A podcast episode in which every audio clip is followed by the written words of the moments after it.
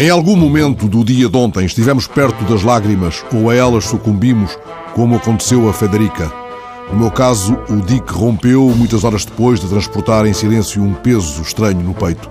Foi quando, seguindo o noticiário televisivo da noite, me confrontei com o olhar da mulher de casaco amarelo, aquela mulher ferida no aeroporto de Bruxelas, assim exposta na intimidade de um corpo ferido e desamparado, descalça de um pé, o rosto salpicado de sangue. Ela não deixa por um só instante de nos olhar nos olhos. Em cada momento em que nos fita, nesse registro atónito, o olhar dela lança âncora à luz dos flashes, como se se abeirasse de uma janela de um qualquer lado de cá, de alguém a quem perguntar o que nos está a acontecer.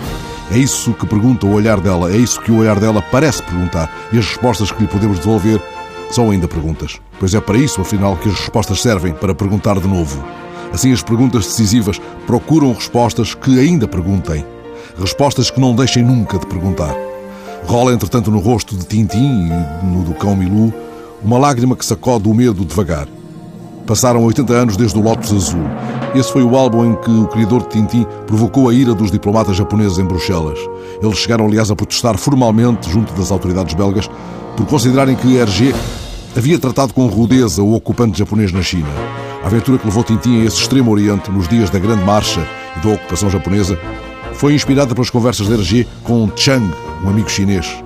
Quando a fúria se ergueu contra o belga, o amigo veio e disse-lhe: Não tenhas medo. Se eles protestam, é porque contas a verdade.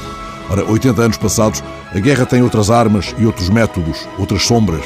Tintin chora hoje na capa dos jornais e chora mais do que a sua Bélgica de novo ocupada. A imagem ganha um suplemento de desolação se pensarmos que ele é um repórter um aventureiro habituado a ir até ao fim do mundo. Mas o mundo que ele percorreu tem hoje ameaças que Alcazar não sabia congeminar. E o roxinol milanês já não espanta as sombras para longe. E ainda que seja preciso fazê-lo, tornar-se-ia, por certo, difícil encontrar as palavras ajustadas para lhe dizermos, como o velho amigo de Chang, não tenhas medo.